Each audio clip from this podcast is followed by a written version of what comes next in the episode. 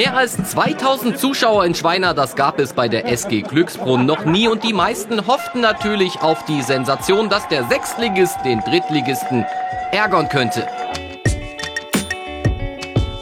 Das Geschehen spielte sich hauptsächlich in der Hälfte von Schweiner ab, aber kurz vor der Pause fällt nicht das 2 zu 0, weil Nicolao zweimal am Außenverteidiger der SG Glücksbrunn an Ali Rachmune scheitert. Tolle Rettungstat des Algeriers.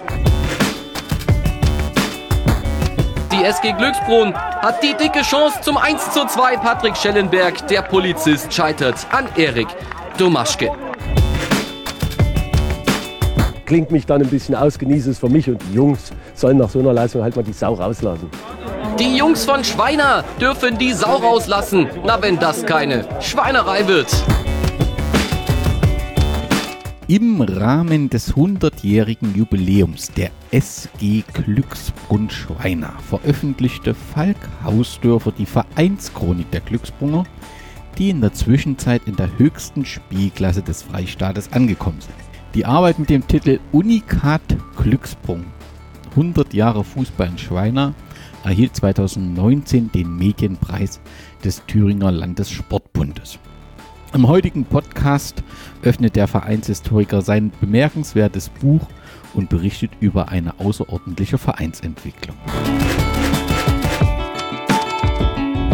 Herzlich willkommen, Servus, Glück auf zu einer neuen Ausgabe des Podcasts von Brennpunkt Orange. Mein Name ist Danny und wir treffen uns heute im Wartburgkreis in der Fußballheimat Thüringen und mein Gast ist Falk. Herzlich willkommen, Danny, bei uns hier in Schweiner. ich freue mich sehr, hier zu sein. Warum ist Schweiner der schönste Fleck der Erde? Danny, Schweiner ist wirklich ein wunderschöner Ort, landschaftlich hervorragend gelegen am Südhang des Thüringer Waldes und grenzt an den Schlosspark Altenstein, der auch wirklich eine wunderschöne äh, Anlage darstellt. Und der Thüringer Wald ist natürlich direkt vor uns und wir haben es nur wenige Kilometer bis auf den Rennsteig und die Kurstadt Bad Liebenstein liegt direkt neben uns. Also eine ganz, ganz herrliche Landschaft, eine schöne Ecke hier. Hier lässt sich's wirklich gut wohnen. Was ist Schweiner? Stadt, Ort, Dorf, Ortsteil?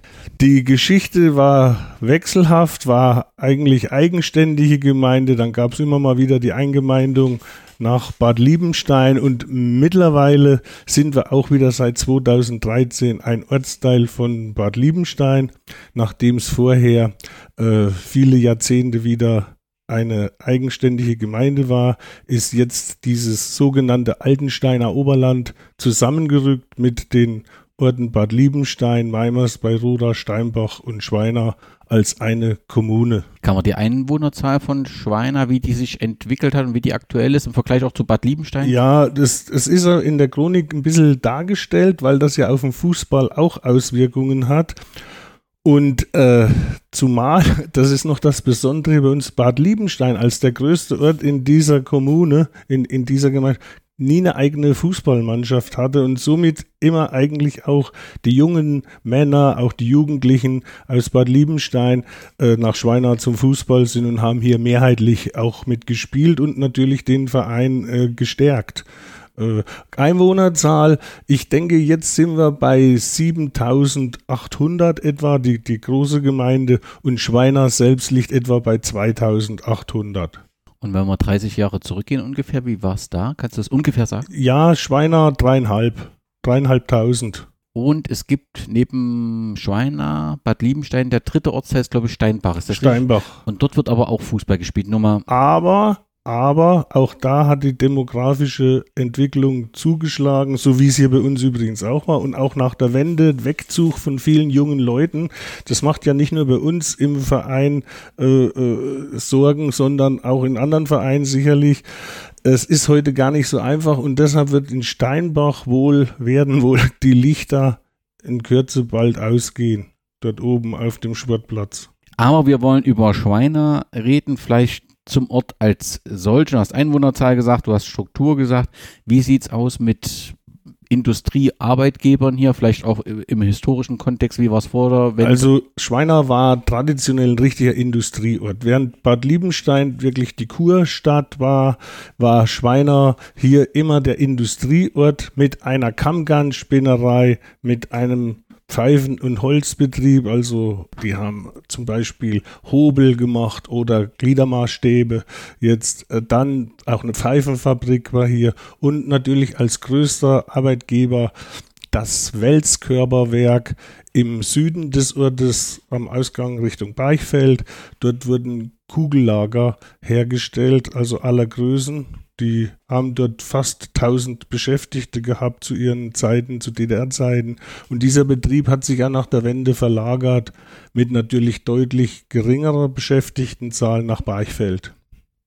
Also Schweiner selber hat jetzt nicht mehr eine nennenswerte Industrie. Hier gibt es viele mittelständische noch und kleinere äh, Unternehmer, aber diese Großindustrie, die ist nicht mehr vorhanden. Ich habe kürzlich was gefunden von einer Radioaktivität in Schweiner, wo Sorge war hinsichtlich eines Umbau eines äh, Grundstückes. Was war da der Hintergrund? Weil Radioaktivität verbinde ich so mit Uranbergbau, das hat es ja hier nicht gegeben. Ja, äh, das äh, war in Schweiner auf dem Weg nach Bad Liebenstein ein Nebengebäude vom Leuchtstoffwerk aus Bad Liebenstein. Aber das hat sich eigentlich auch jetzt erledigt, die ganze Sache. Und es gibt da jetzt keine nennenswerten oder Belastungen, die irgendwie aufregend wären. Da hatte man im Prinzip Sorge gehabt um die Überreste der Produktion, Richtig. die da in den Boden gegangen sind und Richtig. das alles erledigt. Der Begriff Glücksbrunn, dieser wunderbare Begriff, was ist das? Das muss ich jetzt gleich mal aus dem Buch eigentlich zitieren. Sehr gern. Ja, es kam zu dieser Namensgebung nach dem Zweiten Weltkrieg. Da gab es ja vorher die anderen Vereine, zu denen wir vielleicht dann auch noch sprechen können. Äh, 1947 wurde die Sportgemeinschaft Glücksbrunn Schweina gegründet und diese Namensgebung, die erscheint aus heutiger Sicht natürlich genial gewählt. Ne? Äh, es äh, gibt, gibt, es ist ein Alleinstellungsmerkmal. Erstmal deshalb auch der Begriff Unikat Glücksbrunn. Und es gibt ja, wie wir wissen, beim Fußball viele FCs, viele VfBs, viele VfLs und es gibt auch viele Eintrachts, aber es gibt deutschlandweit nur eine SG Glücksbrunn. Und der Name Glücksbrunn bezieht sich auf die Zeit, in der in Schweiner Kobalt- und Kupferschiefer abgebaut wurden und ein Blaufarbenwerk existierte. Und ein Bergwerk, zur damaligen Zeit auch Hütte genannt, auf diesem Flecken Erde erhielt vor über 300 Jahren den Namen Glücksbrunn. Und daran lehnt sich das an. Es gibt heute noch einen kleinen Ortsteil Glücksbrunner Werke zwischen Schweiner und Gumbelstadt, wenn man dort durchfährt. Also der Begriff ist hier durchaus gängig. Aber was ganz Besonderes, ich hatte irgendwo gelesen, es ist ein, ist ein Ortsteil, das da nicht richtig, aber offensichtlich so ein Siedlungsteil. Richtig, nennt sich Glücksbrunner Werke noch. Gibt es in Schweiner berühmte Einwohnerinnen, die vielleicht der ein oder andere Podcast-Hörer auch und Hörerin kennen könnte? Ja, mit Sicherheit. Also einen kennt mit Sicherheit jeder, das ist der Friedrich Fröbel, der seine letzten zwei Lebensjahre in Schweiner, in dem auch wieder Ortsteil von Schweiner Mariental verbrachte. Wenn man bei Wikipedia nachschaut, steht dort nicht Schweiner, sondern Mariental, aber das ist der südliche Teil von Schweiner. Und der Friedrich Fröbel hat hier die letzten zwei äh, Lebensjahre verbracht. Er ist also der Gründer quasi der Kindergärten und äh, wer mit Pädagogik zu tun hat im, im Vorschulalter, kommt an den Namen Fröbel eigentlich nicht vorbei. Auch wenn wir ihn, über ihn heute nicht im Schwerpunkt reden, gibt es einen Grund, warum er zum Lebensende dann hierher gekommen Das kann ich dir nicht genau sagen. Da, dann, da wird sicherlich Werk gegeben. Müsste ich spekulieren. Nein, da verweisen wir drauf. Wer Schweiner in eine Suchmaschine eingibt, wird dort auf jeden Fall auf den Begriff Fackelbrennen äh, kommen. Vielleicht ganz kurz, was ist das? Es muss eine urige oder eine ursprüngliche Tradition hier. Ja, ich sage immer Schweiner, das, den Begriff habe ich mal bei dem Buch hier mitgewählt. Schweiner und seine drei Fs also dafür bekannt, Fröbel, Fackelbrand und Fußball, weil das merkt man sich ein bisschen besser. Fröbel haben wir gerade genannt und der Fackelbrand ist eigentlich ein, ein, ein heidnisches Ritual. Also vor sehr, sehr langer Zeit, vor vielen hundert Jahren, äh, war das eigentlich die Sonnen, ein Sonnenwendfeuer dieser Fackelbrand.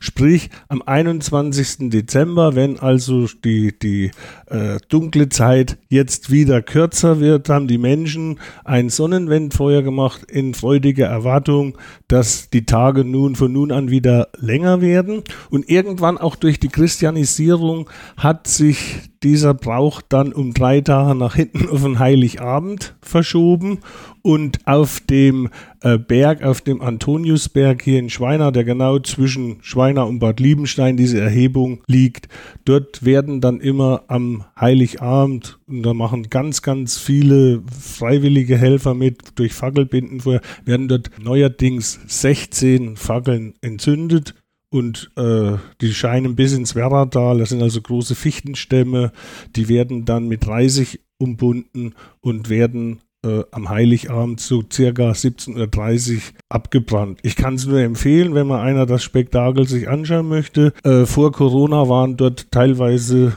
4.000 bis 5.000 Zuschauer zugegen. Es gibt noch eine Besonderheit, die ist aber schon wieder etwas, oder die ist schon verschwunden. Das ist der Bahnhof in Schwein, Schwein nee, Bad Liebenstein, muss man sagen.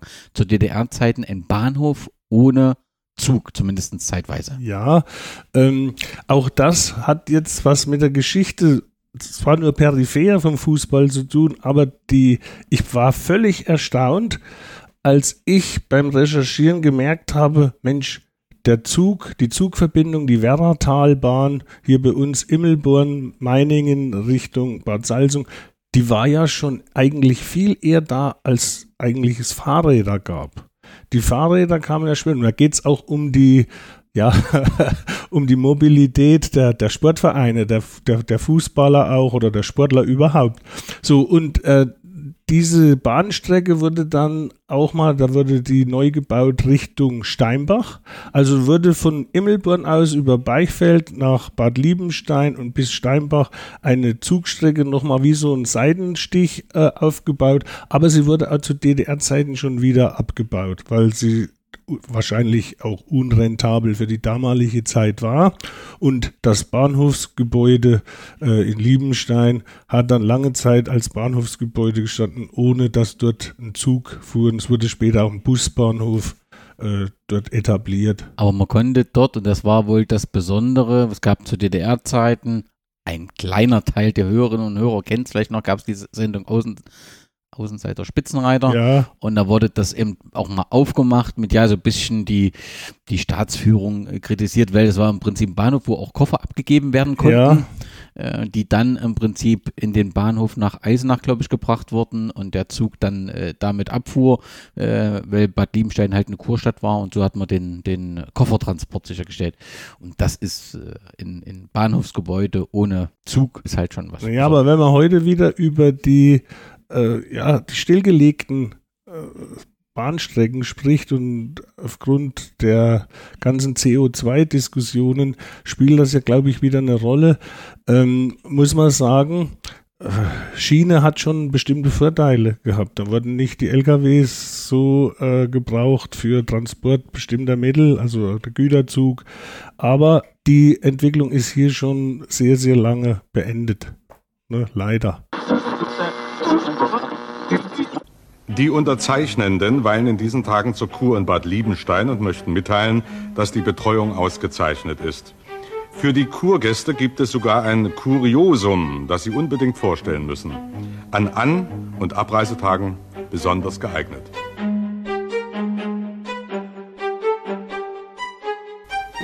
Sie wollen verreisen? Ja, ich wollte verreisen. Wohin geht's? Äh, nach Dresden wieder zurück. Von Bad Liebenstein Und her. bald die, ja, ja, Nach die, Dresden. die Wird der Koffer abgegeben. Ja, Koffer, Express. Wann geht der Zug? Hier fährt kein Zug mehr, mit Bus. Da müssen wir mit dem Bus fahren. Ja, hier ist Nein. doch aber am Bahnhof. Ja, da, aber keine Schiene mehr, da ist hier raus. Die Schienen sind raus und da fährt kein Zug mehr. Aber wieso bringen Sie jetzt den Koffer hier auf den Bahnhof? Ja, Da wird dann, das Gepäck wird äh, erledigt. Ja. Aha, dann müssen wir. Das wird mit dem LKW, bevor das Gepäck Das nach Eisenach wird das geschafft. Wo kann man denn die Fahrkarten kaufen? Das ist hier, Gepäckschalter. Im Ja, Bahnhof. Ja, Haben Sie sowas schon mal erlebt, ein Bahnhof ohne Zugverkehr? Naja, Das, also das wird ganz selten vorkommen. In Wildenstein geschieht so etwas. Ja. Ja.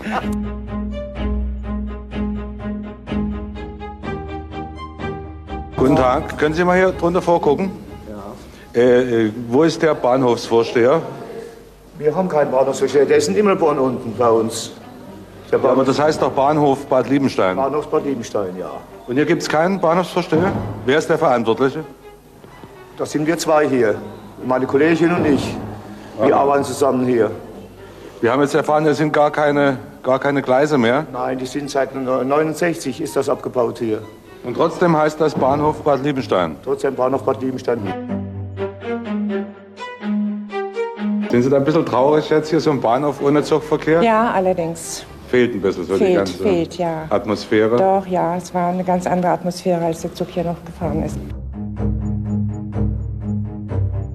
Denn die ganzen Kurgäste, also wir machen einen Umsatz, das kann ich auch ruhig sagen, 20, 30, das reicht manchmal gar nicht im Monat, was hier noch abgefertigt Also man wird. braucht gar keinen Zug, man kann auch so Geschäfte machen. Und das historische Bahnhofsgebäude, was auch ganz gut aussah, gibt es auch gar nicht mehr. Ne? Das ist im Prinzip komplett verschwunden Ja. und ist jetzt, wie du sagst, glaube ich, irgendwie Busbahnhof. Ja. So viel zu Schweiner und der Umgebung, wenn ich dich richtig ver verstanden habe. Auf jeden Fall ein sehenswerter Ort und wer in den kommenden Tagen, Wochen, Monaten, Jahren Urlaub hat, sollte die Region besuchen. Aber jetzt soll es um dich gehen. Falk Hausdörfer. Wie würdest du dich selbst beschreiben? Du bist ganz offensichtlich ein historisch interessierter, politisch sehr engagierter Bürger der, des Ortes Schweiner. Ich selber stamme nicht aus Schweiner. Ich komme aus Sonneberg und ähm, bin damals durch mein Lehrerstudium in Meiningen, habe ich meine damalige Frau kennengelernt und die stammte aus Schweiner. Und dann haben wir beschlossen, Mensch, äh, da ziehe ich mit nach Schweiner und bin hierher gekommen und ich wurde in Schweiner wirklich auch gut aufgenommen. Aber da war ich schon als Fußballer, äh, hatte ich schon eine Vorgeschichte. Ich habe ja schon in Sonneberg bei mir zu Hause Fußball gespielt als Jugendlicher. Eigentlich bin ich so ein bisschen auf den Fußball gekommen, auch durch meinen Vater. Der stammt aus Steinach und Steinach ist ja bekanntlich damals eine Hochburg gewesen und der hat mich dann als kleinen Jungen mitgenommen zu den Oberligaspielen gegen SC Moder Jena und so zur Steinacher Kirmes. 25.000 Zuschauer in diesem Stadion. Da Dort warst du also dabei. da war ich dabei und das hat bei mir natürlich irgendwo Spuren hinterlassen und ich wollte auch mal so ein Fußballer werden und ähm, naja, wir haben dann äh, im Ort bei uns, das war auch ein Ortsteil von, von Sonneberg, Sonneberg Neufang, äh, eine Fußballmannschaft im Schülerbereich gehabt und äh, ich habe dann auch in der Kreisauswahl gespielt, dann auch in der Bezirksauswahl Suhl, durfte mit 1970 zur Kinder- und Jugendspartagiade nach Berlin mit der Bezirksauswahl Suhl fahren, mit so Leuten wie Roland Gebhardt aus Tiefenort oder Martin Iffert, der später bei äh, Rot-Weiß Erfurt gespielt hat, die waren dort mit dabei oder der spätere Ruder-Olympiasieger Frank Dunda Putz aus Sonneberg, mein Fußballkollege aus Sonneberg. Das war eine richtig geile Zeit und das hat einen geprägt bis heute. Und als ich dann nach Schweiner kam, um jetzt mal wieder die Kurve zu kriegen, äh, da hat mich mein damaliger Schwiegervater mit auf den Sportplatz genommen und hat gesagt, guck doch mal hier zu. Und da hat gerade Schweiner gegen Steinach gespielt in der Bezirksliga. Und ich war da auch so begeistert von diesem Spiel. Es ging, glaube ich, 3-3 aus. Da bin ich heim und habe gesagt, Mensch, hier melde ich mich an. Jetzt ist, das ist jetzt meine Zu. Und da war dann auch das Studium fast vorbei.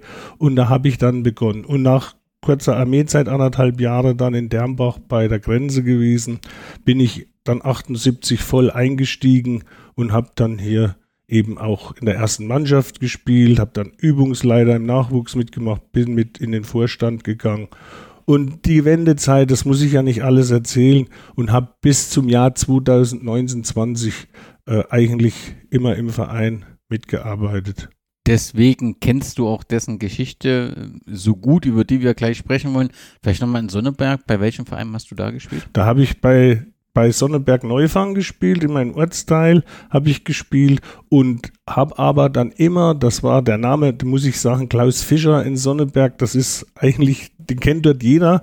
Der Klaus Fischer hat dort wirklich in diesem äh, Stützpunkt-Training in Sonneberg, was es damals schon gab, oder der, der äh, Rainer Sesselmann oder auch noch der ehemalige äh, Steinacher Trainer Heinz Leib, die haben dort alle mal ein bisschen mitgemacht und haben das unterstützt. Und insofern, Tatsache ist, dass es heute noch Traditionstreffen gibt von den damaligen Kreisauswahlspielern. Man trifft sich in Sonneberg noch jetzt noch, sind alle schon wieder Rentner aber das zeigt, dass doch der Sport da bei allen Spuren, aber positive Spuren hinterlassen hat und man gern nochmal jetzt wieder ein Bier zusammen trinkt und sagt, war eine schöne Zeit. Und dieses Spiel BSG Motor Steinach gegen SC Motor Jena, das wird den Hörerinnen und Hörern bekannt sein, weil es gibt da so ein Schwarz-Weiß-Fotos, Menschen über Menschen auf dem Hang und ist natürlich auch jeder sagte, Steinach steigt sofort wieder ab und das wird gar nicht, die werden nicht einen Punkt sammeln und dann gewinnen sie dieses Spiel. Diese Erinnerung, das müssen doch, ähm, das ist doch ein unvergessenes Ereignis, oder? Das ist unvergessen und unvergessen ist auch eins und der Fußball lebt ja von so schönen Episoden. Wer schon mal in Steinach im Stadion war, in dem äh, Fellberg-Stadion, weiß, dass dort keine so breite Straße äh, hoch und runter führt und eine Straße endet unten an der Ecke, dort ist eine Kneipe gewesen und äh, mein Vater hat mich dann schon immer darauf aufmerksam gemacht, als ich ihn fragte, warum stehen dort so viele Frauen? Die, wenn du runtergegangen bist, Spiel war Schluss und dort standen viele Frauen und haben so quasi mit dem Finger ihre Männer aus der äh, Reihe rausgeholt und das war, dahinter sind wir, damit die nicht in der Kneipe dort dann noch versumpfen, haben sie sie dort abgeholt gehabt. Also das fand ich immer, dieses Bild, diese, auch die Frauenreihe, die dort stand, werde ich nicht vergessen. Die BSG Motor Steinach werden wir in einem separaten Podcast unbedingt nochmal besprechen müssen. Heute wollen wir hier ist alles da. Die ganzen Fuvos von damals gesammelt, Aufstieg zur Oberliga, dann das die zwei Oberliga-Jahre und dann auch der Abstieg. Alles in gesammelter Form vorhanden noch, mit allen Aufstellungen, mit allem Pipapo. Dann haben wir das Thema für einen der nächsten Podcasts gleich äh, gesammelt. Aber du bist ja neben vielen Tätigkeiten im Verein dann jetzt auch Vereinshistoriker geworden. Wie auch immer, die Frage ist, wann begann denn dein Interesse? Also für den Fußball ist klar, aber wann beginnt denn dein Interesse für Statistiken und historische Ergebnisse? Das ging los, als ich dann in, in Schweiner angefangen habe, Fußball zu spielen, weil äh, es, ich, ich fand es immer schade, dass auch aus den vorgehenden Generationen dann nur noch, sagen wir mal so, ein Foto im Vereinsheim hängt und sowas und, und Dinge dann plötzlich verloren gehen. Und bei uns war noch das Schlimme, in Schweiner wurde in der Wendezeit, da gab es ein Sportbüro im Welskörperwerk, war das angesiedelt und dort waren eigentlich alle Unterlagen auf dem Fußballverein äh, gelagert.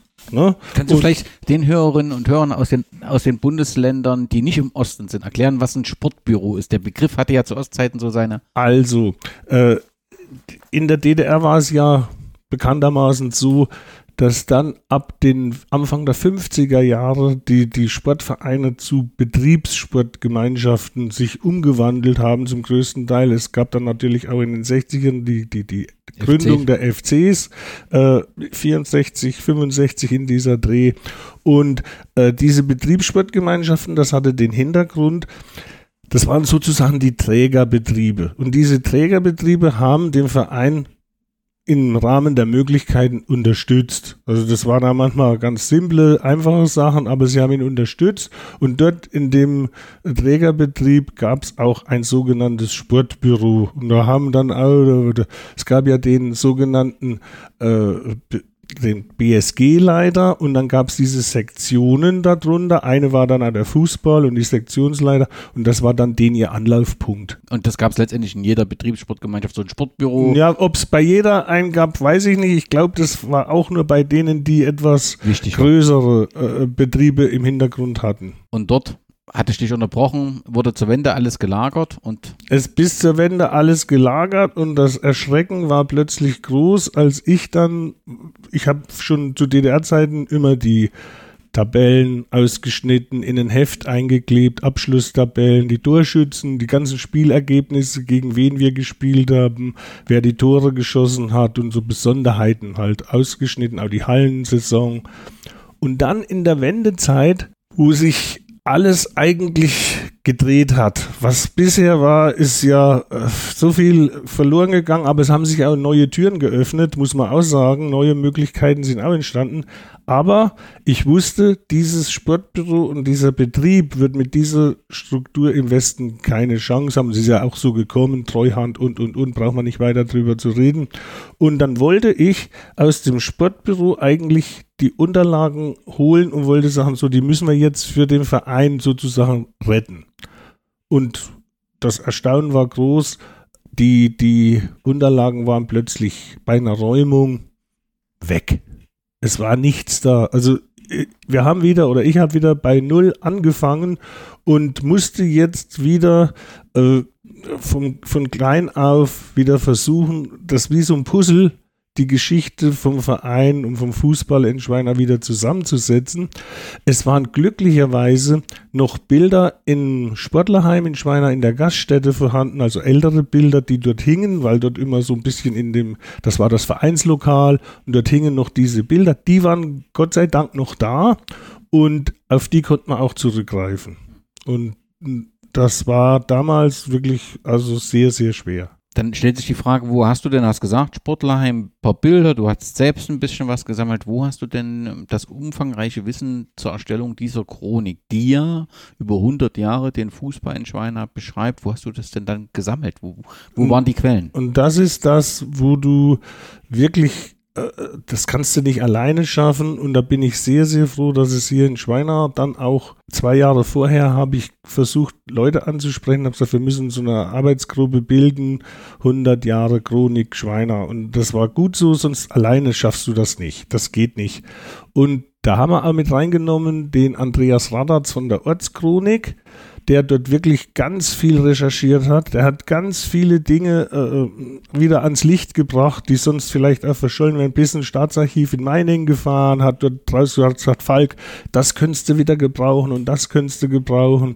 Oder die, die, die Zeitzeugen. Das ist immer so ein Begriff, wo ich sage, solange die noch da sind, sollte man das Wissen von denen abschöpfen. Man muss nur aufpassen, manche widersprechen sich dann. Es gibt dann immer Färbung. Selbst, selbst wenn es dem Foto danach geht, wer ist denn jetzt der dritte von links? Das ist der Klaus, nein, das ist der Peter, sag ich. Und solche Dinge halt. Aber das ist nicht schlimm, das macht auch Spaß. Also, und hier habe ich gemerkt, da haben die Schweiner wirklich auch mitgezogen hier. Die Älteren, die waren auch dankbar, viele Gespräche geführt, mit welchen die noch früher diese, diese in der Zonenspiele mitgemacht haben und sowas, wo sie äh, nach Hessen gefahren sind. Also wirklich dankbar, haben viele Leute haben das unterstützt und das Produkt, das Ergebnis kann sich, glaube ich, sehen lassen. Das denke ich auch und der Landessportbund sieht das ja ganz offensichtlich auch so, beziehungsweise die Verantwortlichen des Medienpreises. Aber ich verstehe dich richtig, dass sowohl der Ort dahinter stand und auch der Verein. Manchmal sind ja Historiker in Vereinen mehr geduldet, als, äh, als dass man sich freut, dass man einen hat. Das scheint aber hier anders gewesen zu sein. Na, es äh, ist so, äh, ich war ja da zu der Zeit, jetzt wo ich das gemacht habe, noch, also in der gesamten Zeit noch Spieler in den 90er Jahren. Dann habe ich ja Nachwuchsübungsleiter gemacht in der Zeit. Ich war noch im Gemeinderat und es, ich gebe es ehrlich zu, es ist auch dann immer mal auf Kosten der Familie oder äh, des Privaten gegangen. Es gab Zeiten, da hast du in der Woche, ähm, ja, da war Montag Vorstandssitzung und dann hast du Training gehabt noch, dann Donnerstag war Gemeinderatssitzung. Äh, es war nicht ganz einfach, aber wir haben es gemacht, wir haben es geschafft und äh, ich muss sagen, die im Verein haben da wirklich zu dem Zeitpunkt alle mitgezogen. Also da hatte ich viele, die das unterstützt haben, auch welche, die dann Bilder noch gebracht haben aus der Privatschatulle und haben das mit reingegeben. Und insofern war das jetzt kein Einzelwerk. Das geht nicht. Glaube ich nicht, dass das geht. Und was ich noch damit sagen muss, ist auch im Beichfeld, ich habe es hier noch liegen, die 100-Jahr-Broschüre äh, von Beichfeld. Das ist, Beichfeld ist einer der ältesten Fußballvereine in Thüringen, FC 02. Also die hatten schon im Jahr 2002 ihre 100-Jahr-Feier. Da gab es den Fred Röhmheld als einen auch Kenner der Fußballszene dort und mit dem habe ich mich damals, als er noch lebte, äh, zusammengesetzt bei ihm auf der Couch und da haben wir uns unterhalten.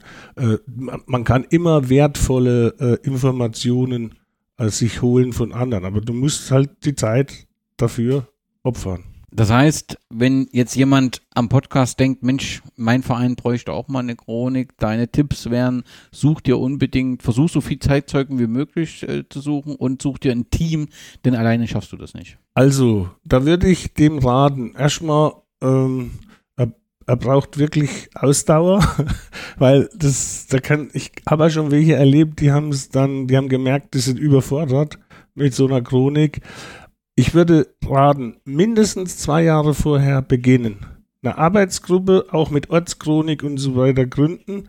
Ähm, Material sammeln, sichten, erstmal, es muss an einen ran, dann regelmäßige Zusammenkünfte machen, dann auch sagen, was ist, äh, wie, wie wollen wir diese Chronik gestalten? Und zwar, wir haben es jetzt so gemacht, dass wir es wie ein Lesebuch gemacht haben, ohne Werbung. Wir haben keine Werbung reingemacht, bei den Beichfeldern war das ein bisschen anders, kann ja jeder Verein selbst, aber trotzdem, Sponsoren muss man suchen, du musst jetzt äh, wirklich, wie, gestalte ich das Buch, Nachwuchsarbeit mit rein, äh, auch selbst die alten Herren mit rein. Das hat sich dann bei uns auch in den 90ern entwickelt, diese Sache. Und die ganzen Gestaltungsfragen, das nimmt schon wirklich viel, viel Zeit in, in, in, in Anspruch. Ne? Und Finanzplan musst du dann natürlich auch aufstellen, weil eine Chronik kostet da was, wenn wie bei uns die Auflache war, glaube ich, 400 und äh, man kann es natürlich dann auch verkaufen und das wurde auch wirklich gut angenommen. Das klingt doch ganz hervorragend, das ist eine perfekte Überleitung. Dann lass uns doch mal mit der Vereinsgeschichte der SG Glücksbrunn Schweiner ähm, beginnen. Und da ja der der Zeitraum, über den du die Chronik geschrieben hast, 100 Jahre ist, also von 1919 bis 2019, muss es also frühere Anfänge des Fußballs in Schweiner gegeben haben und da gibt es sehr wenige öffentlich äh, verfügbare Informationen. Wie kam der Fußball nach Schweiner? Ja, wie kam der Fußball nach Schweiner? ähm, zunächst mal kannst du den Fußball nie lostrennen von den gesellschaftlichen Gegebenheiten. Auch das hat immer äh, Einfluss gehabt.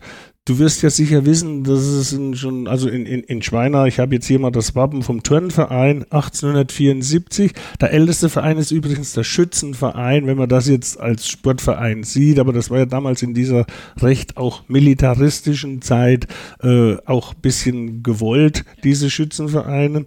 Aber der Turnverein hat sich dann 1874 gegründet und äh, es kam ja dann aus England drüber geschwappt, diese Welle mit, den, mit der Popularisierung Globalisierung des Fußballs.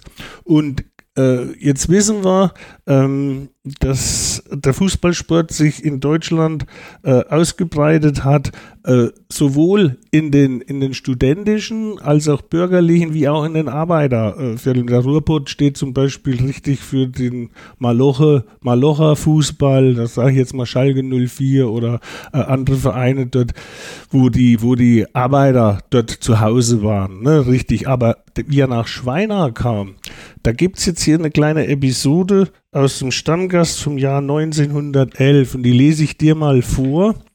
Äh, da hat ein Leser geschrieben am 25. Juli 1911, wie allgemein verlautet, beabsichtigt man, hier einen Fußballclub ins Leben zu rufen. Um auch hier die edle Sportslust zu pflegen, Schreiber dieser Zeilen ist auch ein Freund der Sport- und Spielabteilungen, ist aber der Meinung, dass hier gerade genug Gelegenheit geboten wird, um sich in dieser Hinsicht auszubilden.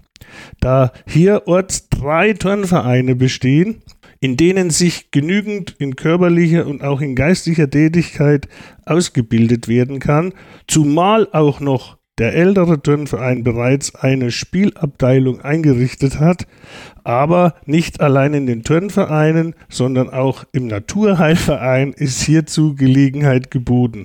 Es wäre wünschenswert, bei den jetzigen teuren Zeiten alle unnötige Vereinsmeierei zu unterlassen, da es ja bald nicht mehr genug Sonntage gibt, um Feste zu feiern und Spiele auszutragen. Das in diesem Leserbrief von 1911. Teure Zeiten haben wir jetzt auch wieder. Aber wie gesagt, äh, es hat sich dann hier auch gericht, zumal jetzt wirklich 1902 im Beichfeld, im Nachbarort gespielt wurde. Und das hat ja immer eine Ausstrahlung gehabt in die anderen Orte.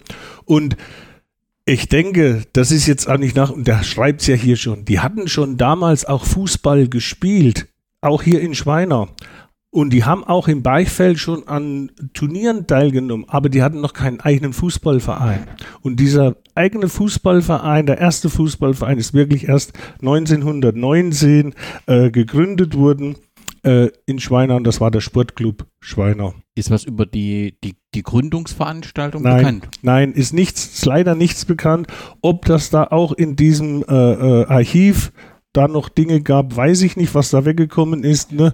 Aber uns ist nichts bekannt. Uns ist nur bekannt, dass er, und das haben wir auch aus der Chronik von ihrem zweijährigen Stiftungsfest, dass äh, sie ähm, 1919 am 24. Juli, das war ein Donnerstag 1919, ist dieser Sportclub gegründet worden. Als damals mit dem Namen direkt Sportclub Schweiner. Das war der erste Fußballverein. Es haben sich gleich danach dann andere gegründet, also der Arbeiterturn- und Sportverein, Teutonia, Freiheil hieß eine Mannschaft und auch Wacker Schweiner in den Folgejahren dann kamen dazu. Wacker war dann auch in der Nazizeit der Verein und äh, dort würden ja dann um 33, das ist ja allgemein bekannt, dass die Arbeitersportvereine verboten worden sind und äh, da gab es dann nur noch den Verein Wagger. Da war diese Zeit vorbei. In den 20ern, das, das ist auch so eine Sache, diese, diese Abtrennung bürgerlicher und Arbeitersportvereine, das war fast überall. Ne? Also die, die, die, die Mannschaften, die Arbeiter haben ihre Vereine gegründet und die, die Bürgerlichen haben ihre Vereine gegründet sozusagen. Und gab es auch sogar separate Meisterschaftsrunden. Ihr nehmt Anlehnung an dem Sportclub oder kann man das die Zeit vor dem Krieg, kann man die nicht in direkter Verbindung zu dem zur Glücksprung Schweiner sehen, was 47 äh, gegründet wurde? Weißt du, also gibt es da eine Verbindung zu einem Club oder kann man nur sagen, das war die Zeit vor dem Krieg, da gab es eben mehr Vereine und dann wurde neu gestartet? Richtig, genau. Also das, was du jetzt zuletzt gesagt hast, wie gesagt, die Schweiner beziehen sich beim Fußball auf 1919. Du musst ja auch noch sehen, dass der Erste Weltkrieg da noch davor lag, wo auch äh, viele junge Männer, das hat ja nochmal richtig reingehauen in die Sportbewegung damals und, und nach dem, du, du siehst richtig, wenn du jetzt andere Vereine anguckst, nach dem Ersten Weltkrieg, das war ja dann wie ein Turbo, der da angeworfen worden ist, was Sportvereine betrifft. Und die haben sich dann endgültig von den äh, äh, Turnvereinen gelöst. Vorher hatten immer noch diese Turnvereine so ein bisschen das unter ihrem Schirm und so hat sich jetzt auch bis fast ins letzte Dorf äh, der, der, der Fußballverein selbstständig gemacht. Ist was von den sportlichen Ergebnissen bekannt? Also was das Einzigste, was ich vor äh, dem Zweiten Weltkrieg gefunden habe, war eben das von dir, der von dir besprochene Wackerschweiner, das am, am Chammerpokal in der Gau Mitte mal teilgenommen hat, ein Spiel gegen die Spielvereinigung Tiefenort Ganz offensichtlich hat das Tiefenort gewonnen, weil sie für die nächste Runde qualifiziert äh, worden waren. Ansonsten findet sich wirklich relativ wenig von irgendwelchen, also überregional scheint, ohne jetzt dem Fußball in Schweiner zu nahe treten zu wollen, aber überregional scheint vor dem Krieg nicht auffällig geworden zu sein. Nein, das, äh, das kann man wirklich so sagen. Ich habe auch hier noch was ganz Interessantes für dich dabei. Das ist auch von meinem Vater ein Sammelstück von 1931 Sportwappen. Und dort ist auch drin dann, dann sind die verschiedenen Gaue äh, drin, wie es damals diese Ligen gab. Und äh, da können wir mal gucken, auf der Seite 18 ist die Staffel von Westthüringen dabei, da schauen wir mal rein, auf der Seite 18 und welche Mannschaften finden wir da? Hier bei Westthüringen bei uns. So, da haben wir Gelbrot Meiningen, Spielvereinigung 06 Zellermelis, SC Wagger Bad Salzungen, Union Zellermelis, Spielvereinigung Schleusingen, VfL Meiningen, SV Schmalkalden, TUR Steinbach-Hallenberg, SC Wasungen und den FC Beichfeld. Das waren auch so, denke ich, zu dieser Zeit die dominanten Vereine, die äh, um die 30er herum äh, hier das Niveau bestimmten. Das ist die fantastische und historische Wappensammlung. Das waren, glaube ich, äh, so Ziga Aufkleber, die in Zigaretten. Zigaretten. Genau. Kurmark. Äh, Genau, fantastisch. Meisterschaftstabelle. Garbati Zigarettenfabrik Berlin Pankow. Damit sind wir mit der Zeit vor dem Krieg, können wir das abschließen. Die Frage stellt sich natürlich, was der Krieg für Auswirkungen auf die ähm, Infrastruktur hier in, in Schweine hatte. Gab es äh, Möglichkeiten zu Fußballspielen oder ist der Platz anders genutzt worden, wie das häufig der Fall war? Nein, ähm, der Krieg ist ja sogar nach Schweiner direkt gekommen, indem nämlich selbst auf den Platz mal Bomben gefallen sind. Also selbst auf, das ist eigentlich auch wieder eine, eine Geschichte, die, die, die man mal hervorheben muss. Äh, es sind auf dem Platz ein paar, gibt welche, die sagen, es waren drei Einschläge, äh, manche sagen, es waren nur zwei und es gibt ja Todesopfer bei diesem Luftangriff und ähm, der, der Krieg hat natürlich Auswirkungen gehabt, jetzt nicht wegen dem Platz, sondern äh, es ging darum, dass viele junge Männer, die damals Fußball gespielt haben, natürlich eingezogen worden sind, die mussten weg. Der Spielbetrieb ist ja nahezu zum Erliegen gekommen. Das war äh, kein richtiger Spielbetrieb mehr, wie wir ihn heute kennen. Und das war alles provisorisch. Aber wie gesagt, äh, die Auswirkungen, die waren da. Und äh, viele kamen dann nicht mehr zurück, auch ehemalige Fußballer, äh, die ihr Leben opferten für diesen sinnlosen Krieg, aber auch die, die invalidisiert waren, also die nicht mehr spielen konnten. Und glücklich waren die, die natürlich aus Gef Gefangenschaft zurückkamen und konnten dann, je nachdem, wann sie zurückgekommen sind, wieder äh, den Fußballsport huldigen und nachgehen. Aber was wir unbedingt noch mit sagen müssen zum Krieg und zu den Folgen, es ist ja bekannt, dass aus den heute polnischen Gebieten, Schlesien, Pommern oder auch aus dem Sudetenland am Ende des Krieges Flüchtlinge kamen und auch nach Schweiner kamen welche, die dann hier äh, ja ansässig wurden. Und da muss man jetzt wieder dazu sagen, da gibt es dann auch die Namen dafür, wer das war, die dann unsere Mannschaften hier verstärkt haben. Also es gab dann richtig einen Einwohnerboom nochmal nach dem Krieg durch diese äh, Flüchtlinge oder Übersiedler und äh, die, die haben dann hier auch dann den Fußballsport mit verstärkt und mit aufgebaut. 1947 wurde nach meinen Informationen die SG Glücksbrunn-Schweine Ja. gegründet und ein Name Albin Stäblein habe ich gefunden. Als erste Frage, stimmt 47, ist etwas über die Gründungsveranstaltung bekannt und wer ist Albin Stäblein? Es gibt auch zu dieser Gründungsveranstaltung leider keine äh, weiteren Infos. Auch das hätten wir gerne gehabt über Sportbüro, aber auch das ist verschwunden und das lässt sich heute auch schlecht äh, recherchieren, weil ich glaube, das sind Protokolle oder ähnliches gewesen, die halt dann verloren sind. Und der Albin Stäblein äh, war nach dem Krieg, ich äh, sag's jetzt mal, der war dann auch in der äh, SED-Ortsleitung hier mitgearbeitet in Schweiner und er war einer von denen, das, wenn man heute, wird man im Rückblick sagen, einer der Pioniere der ersten Stunde.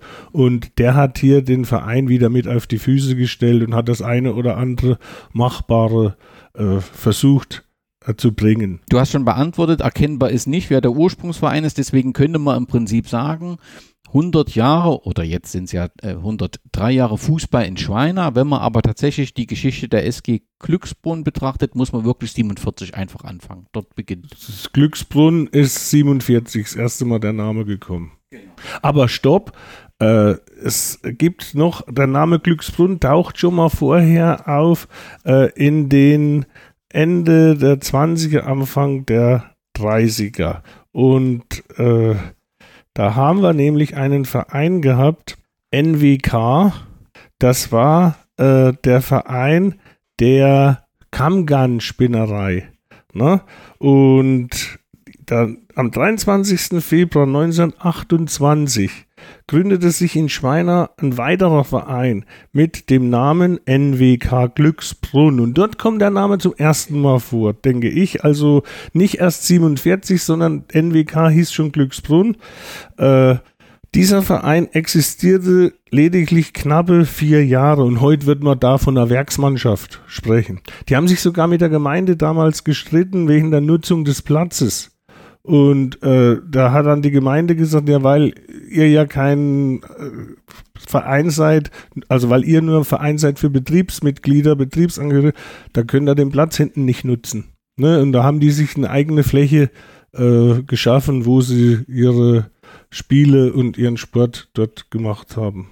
Aber das ist ja ganz gut, dass du das ansprichst. Hatte denn die Ex-SG Glücksbrunn Schweiner zu dem Zeitpunkt den einen Platz? Oder wenn, wenn du sagst, es gab vor dem Krieg mehrere Vereine, muss ja mehrere Plätze gegeben ja, haben. Ja, die hat es auch gegeben, aber die kannst du mit den heutigen Fußballplätzen nicht mehr vergleichen. Also es waren mehr Wiesen oder, oder, oder ja, Spielflächen, kann man sagen. Der ursprünglich der erste Ver äh, Platz war äh, nennen sie in Schweiner diesen Begriff Hut, gibt es viele, also äh, oben zwischen Schweiner und Gumbelstadt auf der Höhe wurde dort einfach auf einer Wiese würden zwei Tore aufgestellt, wie in dem Wies auf einer, auf einer grünen Wiese zwei Tore aufgestellt. Das Lied hier so, das haben die damals gemacht, aber schon 1929 denke ich, sind sie runtergekommen. Dann haben sie auch auf der Gemeinde natürlich eine Spielfläche äh, beantragt und dann sind sie dorthin gekommen 1929 auf dem Platz, wo er jetzt ist. Dort wurde ihnen dann diese Fläche durch die Kommune zur Verfügung gestellt. Das heißt, dieser Platz, den hatte auch die SG Glücksbrunn Schweiner und 1950 wurde aus der SG Glücksbrunn ganz im Sinne des Sportsystems der DDR die BSG Motor Schweiner. Wer war der Trägerbetrieb? Der Trägerbetrieb war schon damals Welskörper äh, und es gab aber dann noch mehrere Trägerbetriebe, auch die anderen, die ich dir vorhin genannt habe, wie äh, Werkzeuge, Messgeräte, Pfeifen und Holz und auch die Spinnerei, die waren auch mit als Trägerbetrieb mit dabei, mit von der Partie und äh, haben immer den die ganze BSG unterstützt. Da waren ja die anderen Sektionen noch wie äh, Schach oder äh, eben auch Radball, was in Schweiner eine, eine richtig coole Nummer war. Leider gibt es im Verein auch schon nicht mehr jetzt oder diese Sportart nicht mehr. Und die haben dann äh, ihre, ihre äh, Sportart auch hier in Schweiner betreiben können. Wie viele Sektionen gab es ungefähr? Weißt du das? Circa? Oh, es gab's, oh, jetzt muss ich hoffentlich durch das jetzt nicht. Wenn nicht, wenn nicht reicht auch sehr viele. Ja, äh, wie gesagt, also es gab die Kegler, die Radballer, es gab äh, die Schachspieler, die Fußballer und es gab aber im Ort auch noch dann den Wintersportverein, der aber nicht über die BSG Motor lief, das war Dynamo Bad Salzung, aber auch hier mit einer eigenen Abteilung sozusagen und später kam man noch dazu die, die Tauzier und was es immer gab, nicht zu vergessen, es gab so eine Art Frauensportgruppe, die auch sehr aktiv waren. Die haben Volleyball ein bisschen gespielt und also die, die darf man nicht vergessen bei der Geschichte des Sports in, in, in, in Schweinau. Wer war die Nummer eins? Welche Sportart? Immer der Fußball. Immer. Immer. Und äh, was Erfolge betrifft, haben aber auch die Radballer einiges aufzuweisen. Das darf man nicht vergessen. Wenn das eigentlich jetzt so eine, nach außen hin so eine populäre Sportart ist. War aber zu DDR-Zeiten durchweg populär. Ne? Das war populär und sie waren auch, das, das ist auch wieder so ein Alleinstellungsmerkmal, die Radballer hier äh, bei uns, die waren im Kreis, gab es da keine weiteren äh, äh, Verein, der das betrieben hat. Ne? Sportplatz Hutweide, glaube ich, hieß das. Kann das sein? Oben auf der, das ist Hutweide ist Steinbach. Ist falsch, okay. Hm, und, und an der Hut oder auf der Hut, das war hier in Schweiner bis 1929. Und wer aber das Internet durchsucht, wird auch noch einen Sportplatz Elisa, am Isa, Elisabeth Park finden. Richtig. Was hat es denn damit auf sich? Das ist Gelände der Stadt Bad Liebenstein und dort wurde dann auch ein Sportplatz äh, etabliert. Aber wie gesagt, dort wurde nie richtig Fußball gespielt. Da sind die Schweiner dann auch mal hin zum, haben vielleicht einmal Training dort gemacht. Ich selber habe ja auch dort schon mal mit trainiert und so. Und wir haben diesen Platz wieder ins Blickfeld genommen, als wirklich dann zu viele Mannschaften hier bei uns waren und man brauchte eine Trainingsfläche. Die, dieser kleine Trainingsplatz, den in Schweiner, den es in einem Sportplatz in einem Schwimmbad gab, der wurde für den Schwimmbadneubau mit verwendet sozusagen. Da war der Platz weg und äh, da haben wir wieder den Liebensteiner Sportplatz für uns entdeckt und haben versucht, dort über die Kommune das eine oder andere zu machen. Da wurde Flutlicht erstmal gesetzt und jetzt mittlerweile ist es ja nach großem Bemühen ein richtig cooler, schöner Kunstrasenplatz geworden. Der, der ist es schon. Der ja. ist fertig. Der ist fertig und der wird auch schon genutzt. Die offizielle Einweihung kommt, glaube ich, noch, aber es wird schon genutzt. Also der Platz ist schon da. Das heißt, für diejenigen Groundhopper, die den, ein Spiel von Glücksbrunn Schweiner verfol äh, verfolgen wollen, die müssen den Sportplatz Glücksbrunn ansteuern. Richtig. Und alles andere, Hutweiter hat was mit dem äh, Blau-Weiß Steinbach zu tun. Die spielen aktuell noch, aber du hast ja zum Anfang mhm. gesagt, mhm. da sollte man sich beeilen, wenn man ein Fußballspiel sehen will. Ja. Die Perspektive ist schwierig und am Sportplatz im Elisabeth-Park gibt es einen aus Groundhopper Sicht langweiligen Kunstrasenplatz, der aber für euch wichtig ist, um die Nachwuchsmannschaft. Richtig. Wir reden über die BSG Motor Schweiner, die 1950 diesen Namen erhielt. Gibt es sportlich was Bemerkenswertes über diese vier Jahre zu berichten? Es ist äh, eigentlich aus dieser Zeit jetzt, die haben schon damals, wie ich dir vorhin gesagt habe, die hatten viele Leute, Sie hatten auch junge Leute und sie waren auch alle motiviert in dieser Zeit nach dem Krieg. Ne, das ist ja ganz klar.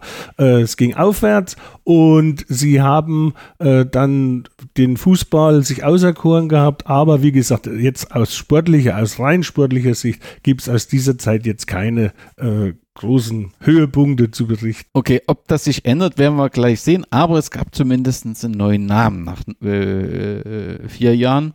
Äh, aus der BSG Motor Schweiner wurde die BSG Motor Bad Liebenstein. Ist das ein reiner Namenswechsel, weil, oder ist da auch eine Fusion dahinter? Was ist der Grund?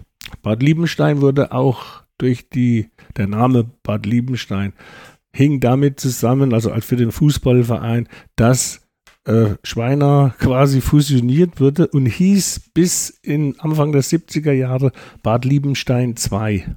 Quatsch. Ja, das jeder Psychologe würde sich die Haare reifen und sagen, können da nicht machen, das ist ja nicht die zweite Liga, äh, aber es hieß wirklich Bad Liebenstein 2 äh, und jetzt musste auch, also das Schweiner war sozusagen zum Ortsteil von Bad Liebenstein geworden und die Fußballer mussten sich dann auch umbenennen. Also hieß jetzt nicht mehr BSG Mutter Schweiner, sondern BSG Mutter Bad Liebenstein. Aber es, da, da siehst du schon die Verwechslungsgefahr. Wenn sie es genau genommen hätten, hätten sie sagen müssen, Motor Bad Liebenstein 2.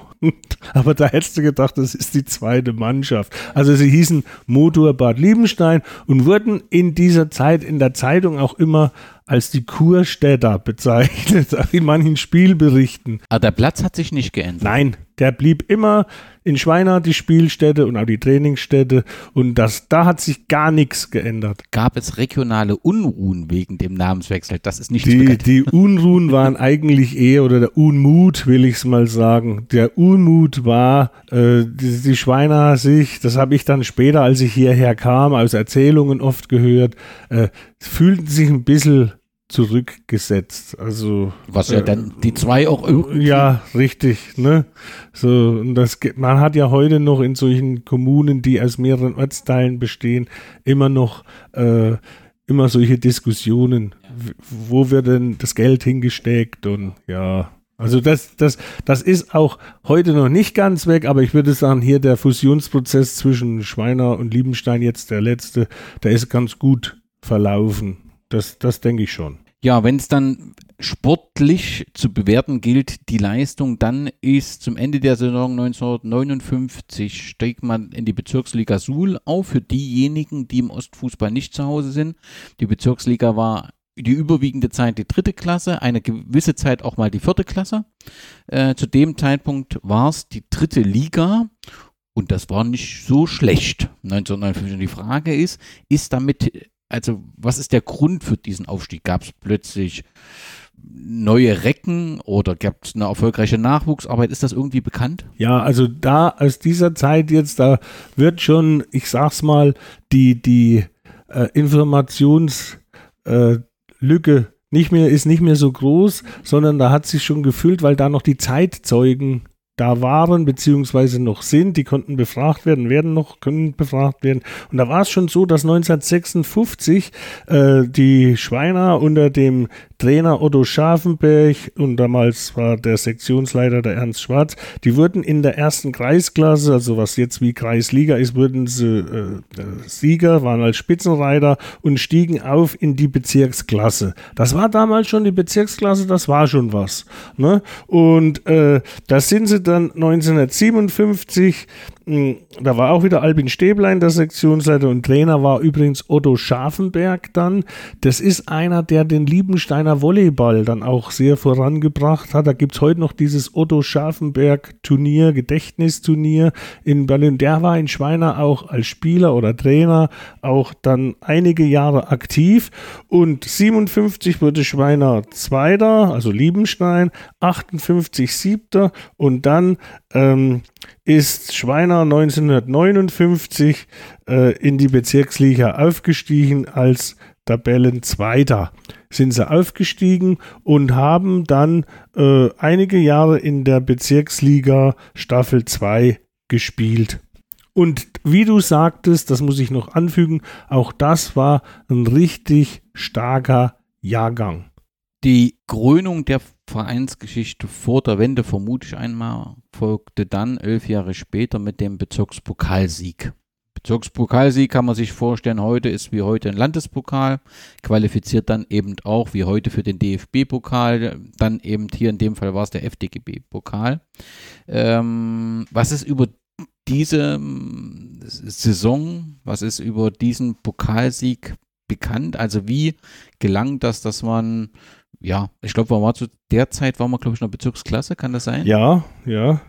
Und muss man ja einige, die sportlich besser waren, aus dem Weg geräumt waren, haben. Wer war das so damals? Ja, also es war damals schon so, muss man sich jetzt so vorstellen, auch damals hat man natürlich schon immer ein bisschen nach Verstärkungen Ausschau gehalten. Das waren dann nicht mehr die rein Schweiner oder Liebensteiner Spieler, sondern selbst auch von Steinbach welche dazu. Das war übrigens nicht immer ganz ohne. Wenn jemand von Steinbach nach Schweiner gegangen ist, die hatten ja auch noch ihre eigene Mannschaft dort oben, äh, der wurde auch manchmal schräg angeguckt. Aber wie gesagt, in Schweiner wurde ein guter Fußball schon in der Zeit gespielt und äh, der erfolgten Verstärkung sowohl für die erste wie auch für die zweite Mannschaft unter anderem aus Gumbelstadt mit Hans Discher, Uli Reinhard Hosfeld, Klaus Arnold, Fredi Wolfermann und so weiter. Da, da, die, da haben einige oder aus Steinbach, Gerhard Rössling, Gerhard Wand, Horst Messerschmidt sind solche Namen, die dann nach Schweiner mitkamen und hier äh, auch sich eingebracht haben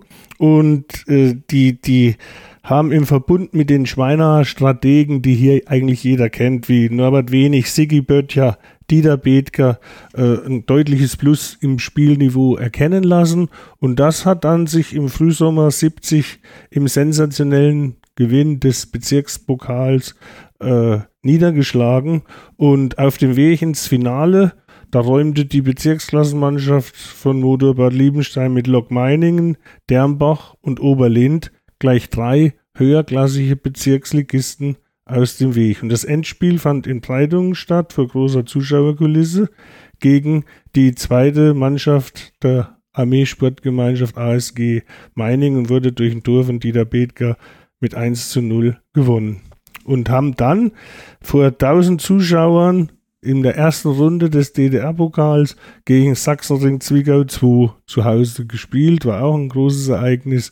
1 zu 0 nur knapp verloren. 1000 Zuschauer dürften für die Zeit so vor der Wende ein Highlight gewesen sein, oder? Die ganz, also auch wieder Zeitzeugen sagen, dass Ende der 50er die Derbys mit Steinbach, die Ortsderbys Steinbach gegen Schweiner, die absoluten Zuschauerknaller waren. Also da müssen über 1000 Zuschauer anwesend gewesen sein. Und äh, wir haben ja dann auch noch mal eine Zeit gehabt mit dem Aufstieg, kommen wir jetzt dazu, Bezirksliga äh, 73. Äh, da hat es danach auch noch mal richtig mit Zuschauern gerumst. Ja, wenn wir vielleicht äh, die Namen, vielleicht den ein oder anderen Hörerinnen nicht sagen, Vorwärts Mining ist schon nochmal eine spezielle Geschichte, die wird auch ein Podcast äh, füllen. Äh, da erlaube ich mir einfach mal auf das Buch Fußballheimat Thüringen zu verweisen, weil Vorwärts Mining ist ein Verein, Armeesportverein, der aus Mining dort in der zweiten Liga spielte, sehr, sehr erfolgreich und dann nach Blauen verpflanzt wurde und die ganze Geschichte, Erfolgsgeschichte ganz schlagartig zu Ende war. Aber die Armeesportgemeinschaften ist nochmal wirklich wirklich eine spezielle ähm, Geschichte. Grundsätzlich war dann 1974 Schluss mit dem Namen BSG Motor Bad Liebenstein. Man hieß wieder BSG Motor Schweiner. Was war denn da der Hintergrund? Der Hintergrund war auch wieder nur der, dass äh, quasi durch die Administration die, die ja, die, die Kooperation mit Liebenstein sozusagen wieder beendet wurde und Schweiner wieder eine eigenständige Gemeinde wurde und somit er wieder den Namen Schweiner auch für die Vereine wieder angenommen hat. Ist aber für DDR eigentlich ungewöhnlich, dass man so einen Beschluss zurücknimmt, oder? Ja, es ist ungewöhnlich, aber äh, hing wohl auch damit zusammen, ähm, dass vielleicht äh, die Mittel, die finanziellen Mittel für Kur und so weiter auch wirklich dorthin kommen, wo sie hingehören, nämlich nach Liebenstein. Und Schweiner hatte jetzt wieder auch seinen eigenen Gemeinderat, seinen eigenen Bürgermeister und äh, konnte jetzt auch wieder für sich äh, die Dinge in die Hand nehmen. Äh, es hat ja alles Vor- und Nachteile. Ne? Aber damals, in der damaligen Zeit, denke ich, war es nochmal ein nachvollziehbarer Schritt. Diese, diese Trägerbetriebe, hast du gesagt, es gibt, gab mehrere was haben die an Unterstützung oder was ist dir bekannt der BSG ähm, zukommen lassen? Ich nehme mal an, im Verein, der so zwischen Bezirksklasse, Bezirksliga hin und her, da wird es selten so gewesen sein, dass die Spieler nicht mehr arbeiten mussten, oder? Es war so, dass jetzt zum Beispiel die Leute, die im Welskörper gearbeitet haben, das waren wirklich, das war, wenn du jetzt die erste Mannschaft, zweite Mannschaft siehst, äh, das waren schon etliche Spieler, die dort unten im Betrieb gearbeitet haben. Und zumindest die von der ersten Mannschaft haben dann einmal sowas gekriegt, dass sie zwei Stunden eher gehen konnten und haben dann dafür dann ihre Trainingseinheit am späten Nachmittag gemacht oder äh, die, die, der Betrieb, der Trägerbetrieb hat einen Roburbus für Auswärtsspiele zur Verfügung gestellt, dass man fahren konnte oder einen Barkas für Nachwuchsmannschaften, für Kleinfeldmannschaften, dass man zum Spielen des Nachwuchses mitgefahren ist. So sah das aus oder auch mal ein paar materielle Dinge. Es war ja damals vieles noch sehr, wenn du das mit der heutigen Zeit vergleichst, noch, noch sehr, sehr schwierig. Also sprich, äh, Sportplatz mähen und andere Dinge, das kann man sich heute kaum noch so vorstellen. Das heißt, also für den, für den Einzelnen bedeutet das nicht zwingend finanzielle Unterstützung, sondern die Möglichkeit, diesem Hobby nachzugehen, indem er eher mal Freizeit bekommen hatte, frei nehmen konnte und der, die Fußballsektion hat im Prinzip finanzielle Unterstützung bekommen. Ja, oder auch mal ein Trainingslager, im Betriebsferienlager, Kretzers Rasen, solche Dinge wurden da gemacht, aber jetzt rein materielle Unterstützung für die Spieler, das gab es nicht. In dieser Liga dann Nein. nicht, genau. Wenn man sportlich bis zur Wende das abschließen will, dürfte die fünften Plätze in der Bezirksliga, ich glaube 75, 76 war das, und ich glaube, da war sie auch dritte Liga der Bezirksliga. Ja dürften so das Highlight gewesen sein, oder? Also ich aus meiner persönlichen Sicht im Rückblick sage, dass der Aufstieg 1973 für die Schweiner quasi müssen wir auch mitsehen, die Juniorenmannschaft hatte 1970 auch den Kreispokal geholt, die A-Junioren. Ja, und da weiß man ja, das ist immer die Schnittstelle zum Männerbereich. Und äh, da, da, ist so ein goldener Jahrgang in die erste Mannschaft reingewachsen. Und das hat sich dann wirklich 73 dann im, im Gewinn äh, der, des Staffelsiegs in der Bezirksklasse äh, ausgezahlt, dass man in die eingleisige Sula Bezirksliga aufgestiegen ist, was damals wirklich ein, ein absoluter Erfolg war und man hat sich dort auch einige Jahre etabliert in dieser Liga. Und äh, das Zuschauerinteresse war enorm. Also gegen Ilmenau, gegen Kali Werra hat man dann gespielt, gegen die erste. Und da waren weit über 1000 Zuschauer hinten auf dem Sportplatz in Schweiner da. Also das war schon eine, eine richtig äh, interessante Zeit für äh, aus der Vereinsgeschichte, wenn man da so sieht. Äh, das war klasse. Und noch eins muss ich sagen, Schweiner hat dann profitiert vom NVA-Standort Bad Salzung. Die NVA hat in Bad Salzung der sogenannten 101 ihr Armeegelände dort aufgebaut, kam von Sondershausen hierher. Und von da haben wir auch dann mal zeitweise Spieler bekommen, die während ihrer Armeezeit in Schweiner gespielt haben, wie Roland Stangenberg aus Zwickau. Äh, solche Namen, die sind hier auch in Schweiner noch bei den Älteren durchaus bekannt.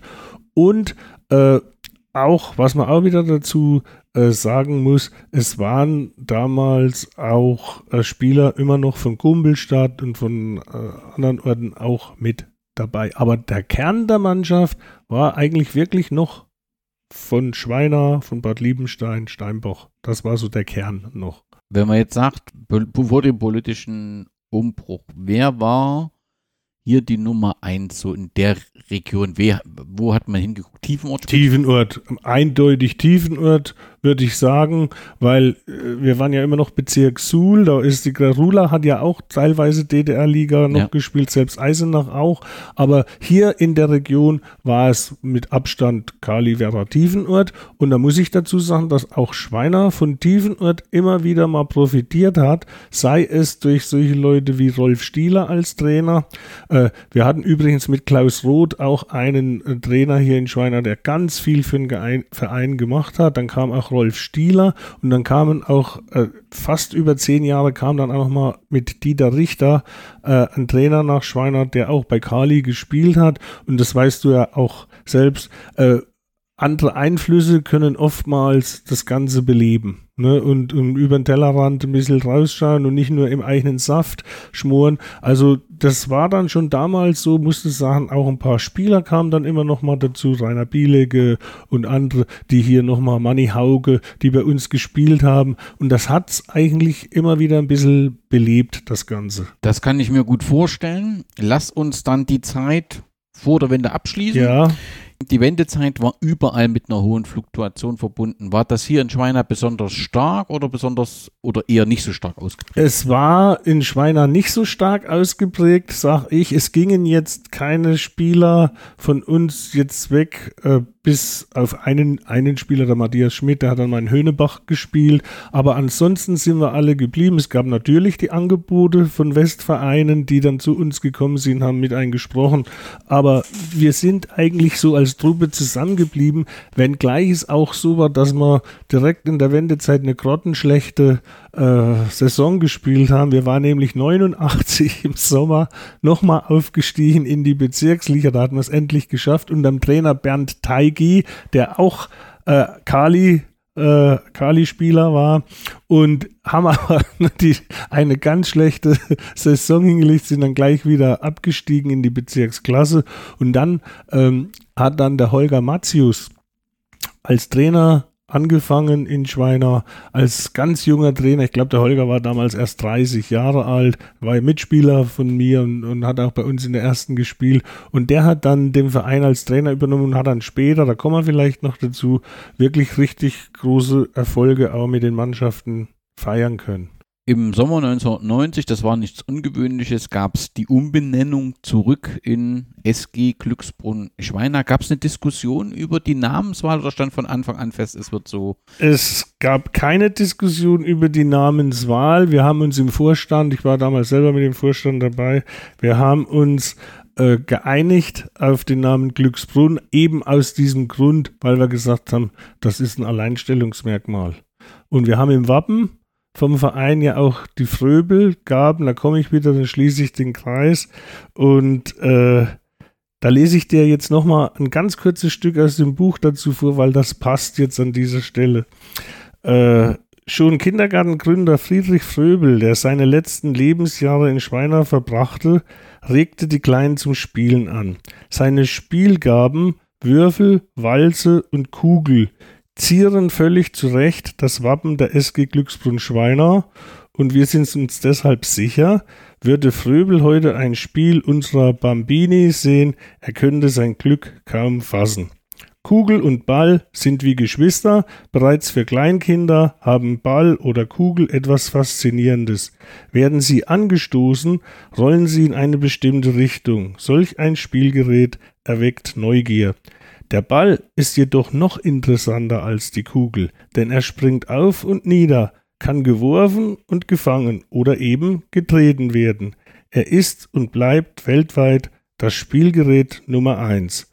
Und der Ball verbindet, denn ein echtes Spiel braucht Mitspieler, spielend den Umgang mit dem Ball und den respektablen Umgang miteinander lernen. So führt der Fußballsport verschiedene Generationen und soziale Schichten zusammen, ist, echt, ist also ein echtes Bindeglied in jeder Gesellschaft. Und das ist das auch der Fröbel-Gedanke über das Spiel, einen humanistischen Menschen, ein humanistisches Menschenbild äh, zu erreichen, denke ich, kann man besser nicht ausdrücken. Ist das Logo komplett neu gestaltet worden von Ja, euch? ja gab es ein Wappen vorher? Also das, Mo das Motor wird ein Motorwappen gewesen sein, wie es üblich war, aber ja. gab es aus alten Zeiten, ist euch da? Ja, wir haben ja schon mal zu DDR-Zeiten eins entworfen, auch mit diesem Fröbel drauf als Motor nochmal, aber äh, es gibt aus älteren Zeiten keine Vorlagen. Hm, okay, das heißt, das kommt direkt aus dieser Wendezeit Richtig. mit dieser Intention, die Richtig. du gerade vorgestellt ja. hast. Und du warst offensichtlich ganz aktiv äh, beteiligt als Vorstandsmitglied. Äh, Wie waren denn in den ersten zehn Jahren nach der Wende so die sportlichen Ergebnisse? Die sportlichen Ergebnisse waren nach der Wende eigentlich, ich sage es jetzt mal, relativ durchschnittlich. Also die waren nicht schlecht, aber sie waren auch nicht äh, so, dass man sagen kann, das war jetzt hier der große Durchbruch in irgendeiner Form. wir wussten, wir mussten mit dem Nachwuchs was machen. Ein Gutes hatte natürlich die Wende an sich. Äh, sie hat äh, was den materiellen Bereich anbetrifft, also sprich Bälle, Spielmaterial, ja, äh, Trikots und so weiter. Da war dann jetzt natürlich auch Tür und Tor geöffnet für Neuanschaffungen, einmal äh, andere Dinge äh, ausprobieren und äh, wir mussten dann natürlich, und das ist anderen Vereinen ja auch so gegangen, Sponsoren suchen, die Trägerbetriebe brachen jetzt weg, musstest Sponsoren suchen, musstest äh, ja als Verein dich auf eigene Füße stellen und das ist uns, denke ich, auch ganz ordentlich gelungen ähm, und wie gesagt, die Schweiner haben in dieser Zeit auch ganz gut zusammengehalten. Wir haben in der Zeit auch die alte Herrenmannschaft gegründet, die, das muss man sich jetzt wieder so vorstellen, die alten Herren, ähm, die, die waren auch ein echtes Bindeglied. Also der Verein hat dann auch angefangen, um Geld zu generieren, hat er die Kirmes in Schweiner wieder durchgeführt. Wir haben als Kirmes äh, sozusagen die Kirmes äh, gemacht, veranstaltet, damit du die Gewinne aus der Kirmes wieder für den Fußballverein verwenden kannst. Also solche Dinge wurden da auch gemacht. Also da hat sich dann schon ein Vereinsleben wieder auch entwickelt, was äh, wirklich aus heutiger Sicht äh, respektabel war. Ohne dir und euch zu nahe zu treten, würde ich sagen, dass bis zu dem Jahr 2000, 2005 mhm. in ganz Thüringen nur lokal der Begriff Glücksbrunn-Schweiner bekannt war und eine Rolle gespielt. Richtig. Mhm. Das änderte sich dann mhm. schlagartig. Und meine Frage ist, was ist denn rund um das Jahr 2000 hier passiert, dass da die Grundlagen für eine erfolgreiche Zeit gelegt werden? Ist das das, was du gerade beschreibst, dass man sich besonnen hat auf den Nachwuchs, dass man im Prinzip versucht hat, breit ähm, Unterstützer zu finden? Gab es einen Glücksritter, der als Sponsor plötzlich aufgetreten ist? Was ist der Grund, dass dann mit dem Jahr 2005 der kleine Orts, Ort beziehungsweise zeitweise Ortsteil Schweiner so für Beachtung sorgen konnte? Also ich führe es zurück auf die sehr gute Nachwuchsarbeit, die wir in den 90ern gemacht haben. Und in den 90ern, da haben Leute wie Günter Zehmer, äh, Matthias Schmidt, Klaus Schellenberg. Äh, ich vergesse jetzt bestimmt noch einige andere. Lars Becker hat mitgemacht. Wir haben dann auch Spieler gehabt aus Bad Salzung, junge Spieler. Ich war als Lehrer unten in Bad Salzung an der Schule auf der 101 Und ähm, der heutige Trainer von Karl Zeiss Jena, der Andreas Patz, der hat hier in Schweiner als kleiner Junge angefangen. Den habe ich in Bad Salzung unten in der Schule mit angesprochen, mit Steffen Kolk, mit Volker Hanak, mit Sören Becker, der übrigens jetzt beim Rennsteiglauf beim Supermarathon Zweiter geworden ist, bei Männern. Äh, die habe ich angesprochen, die Jungs dort, und die haben gesagt, nee, sie spielen noch nicht bei Wacker Bad Salzung. Und da habe ich gesagt, Mensch, da könnt ihr nach Schweiner kommen, wir machen da eine Mannschaft auf. Das ist alles 83er Jahrgang gewesen damals. Und ähm, die, die Jungs hat der Opa vom Andreas Patz der, also vom jetzigen Karl Zeiss Trainer, der Ober, der hat sie mit dem Ford Transit, mit so einem Transporter immer zum Training hierher gefahren, war total begeistert, auch von seinem Enkelchen und so. Und die haben dann hier in Schweiner, wir hatten dann hier eine Truppe zusammen, die wirklich ganz schön für Furore gesorgt hat im Nachwuchs. Und die sind dann hochgewachsen und auch noch ein anderer Jahrgang, äh, die der Günter Zimmer mitbetreut hat, die haben wirklich dann zusammen so das Gerüst für die neue Männermannschaft gestellt. Die sind mit 17 schon teilweise, haben sie ihre ersten Spiele bei Männern gemacht und das hat eingeschlagen. Also, äh, wenn du jetzt, ich sag's mal so, mit einer B-Junioren-Mannschaft von Glücksbrunn Schweiner im Bad Langensalza in der Halle bei der Thüringer Hallenmeisterschaftsendrunde Dritter wirst hinter Karl Jena und Rot-Weiß Erfurt, dann kannst du sagen, das ist ein guter Jahrgang. Und die haben es ja wirklich dann bewiesen. Und der Holger hat die Mannschaft, die erste Mannschaft 2004, 2005 übernommen und ist dann gleich mit den Jungs, hat es gleich geknallt. Da sind sie aufgestiegen, sind auch Thüringer Hallenmeister noch geworden im, im Winter. Äh, das war ein sensationeller äh, Jahrgang und auch wirklich äh, ein sensationelles Spieljahr. Da ist alles zusammengekommen. Ja, muss man ja sagen, also 2005 war der Stellenwert der Hallenmeisterschaft, der Fußballhallenmeisterschaft noch anders als heute. Riesig. Da war ordentlich Stimmung in der Bude und das hat man auch sehr geschätzt. Und dass ein Bezirksligist die Hallenmeisterschaft gewinnt, ist eine Sensation gewesen. Das war eine riesige Sensation.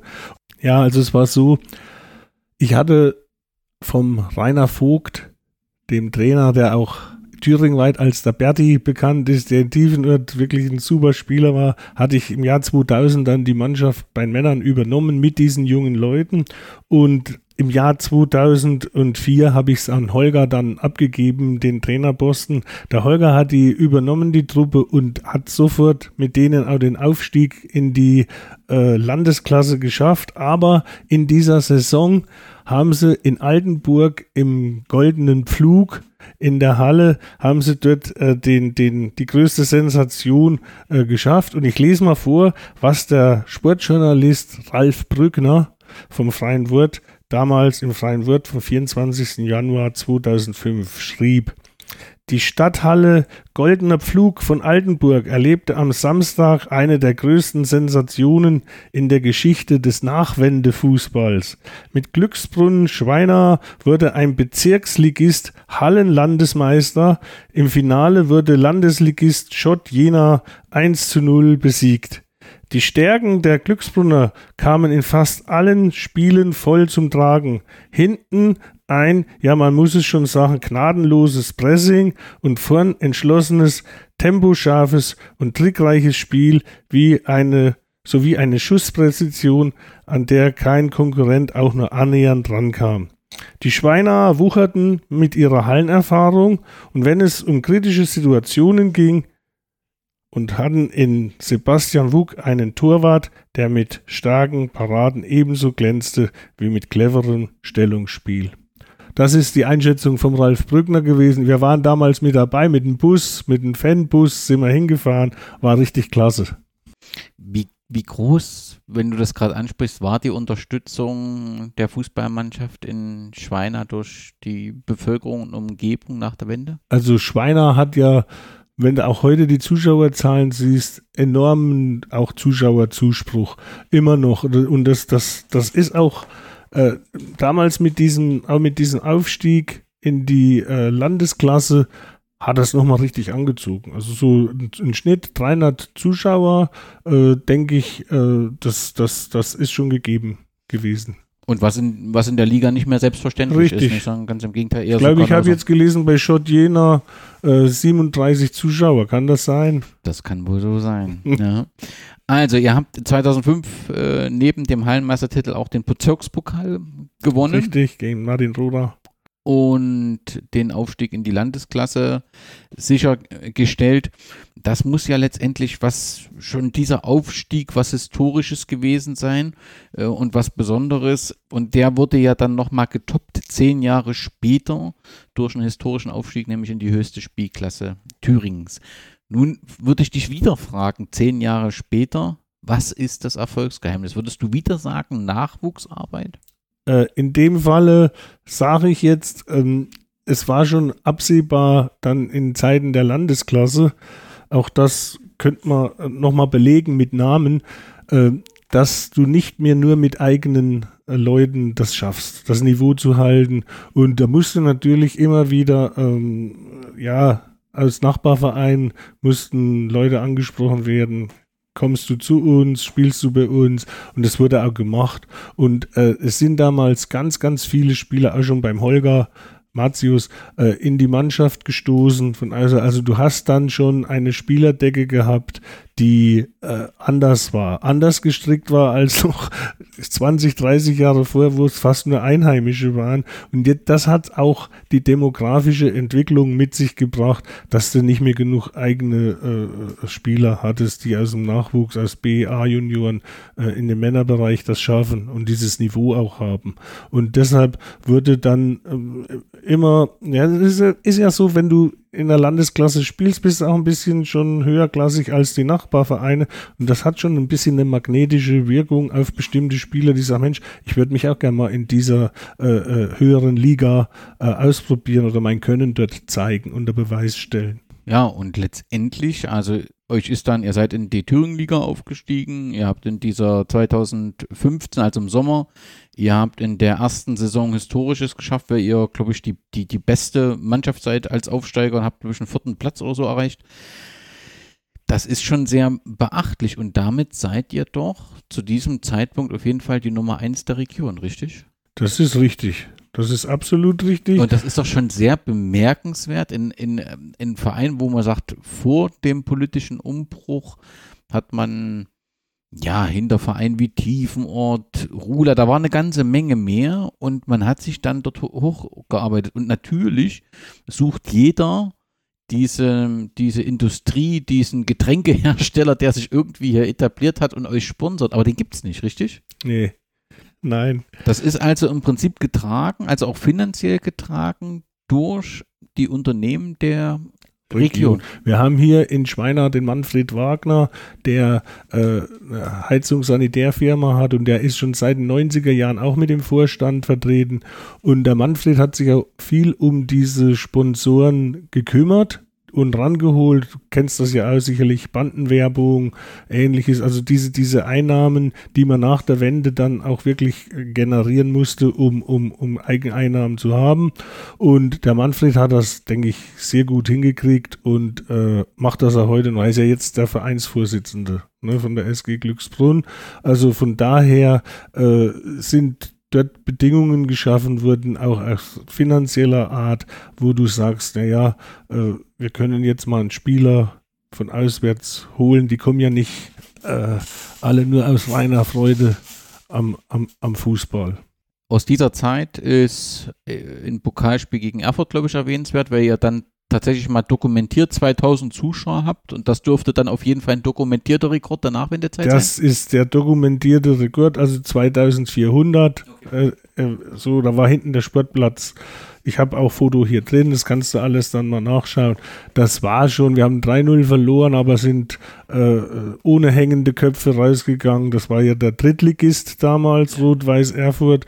Ähm, und äh, mit einem Kamlot, glaube ich, war noch damals Fall, ja, als Spieler noch mit dabei, als Bekanntes damit. Und wie gesagt, das war für einen Schweiner Fußball ein echtes Highlight. Also äh, solche Dinge, die vergisst man einfach nicht. Da muss man dabei gewesen sein. Das war schon okay.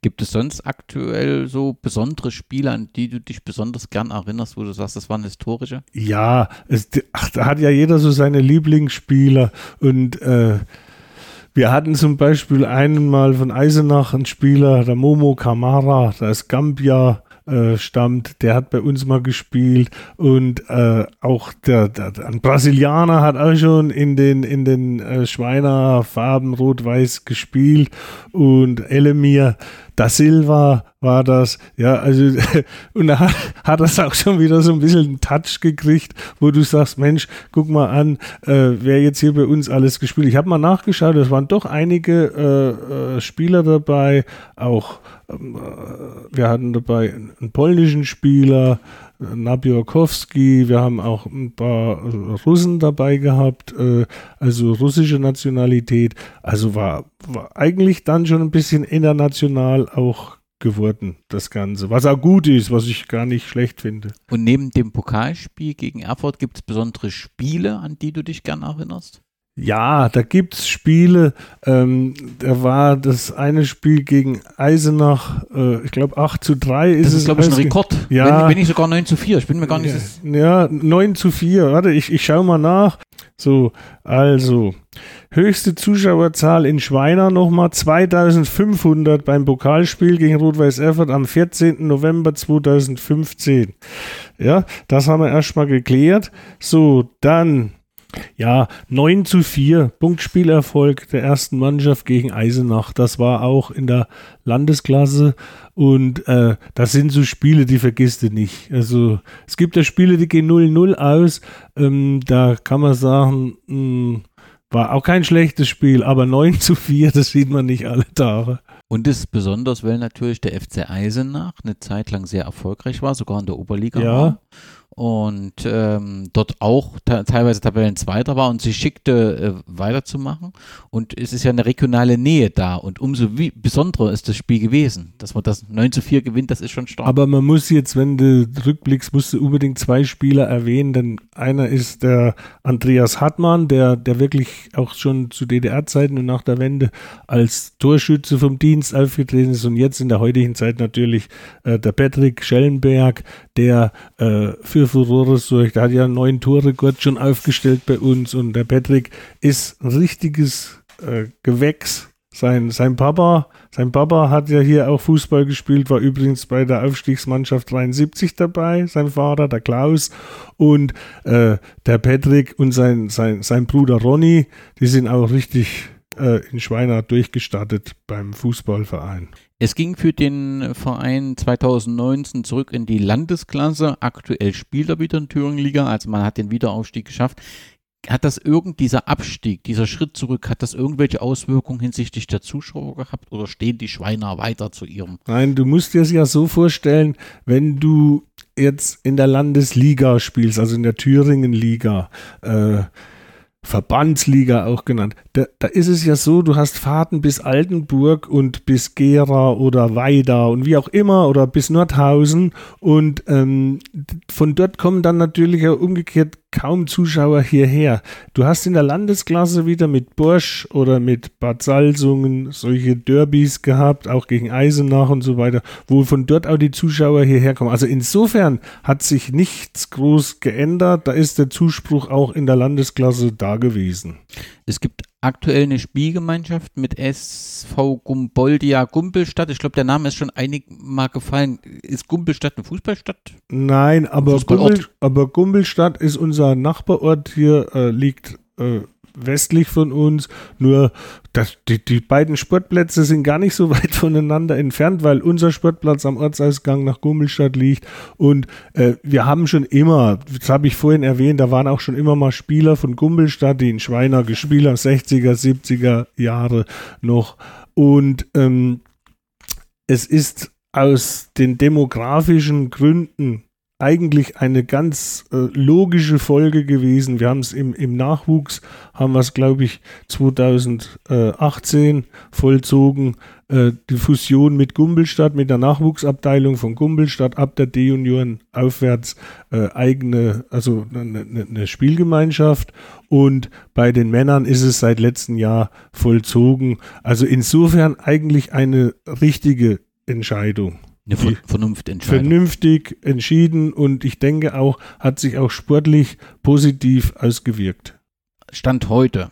Gibt es einen Verein, mit dem die Glücksbrunner besonders gut können? Und gibt es einen Verein, wo, sagen wir mal so, wo, wo alle so ein bisschen mit strenger Miene an den Platz gehen und dir gegenüber an, streng angucken? Also, äh, nein, also im Verein, jetzt wo du sagst, befreundet oder wie es manchmal so Fanfreundschaften, Lok Leipzig, HFC oder wie auch immer, manchmal gibt es ja auch in Nürnberg, ich weiß nicht mit wem.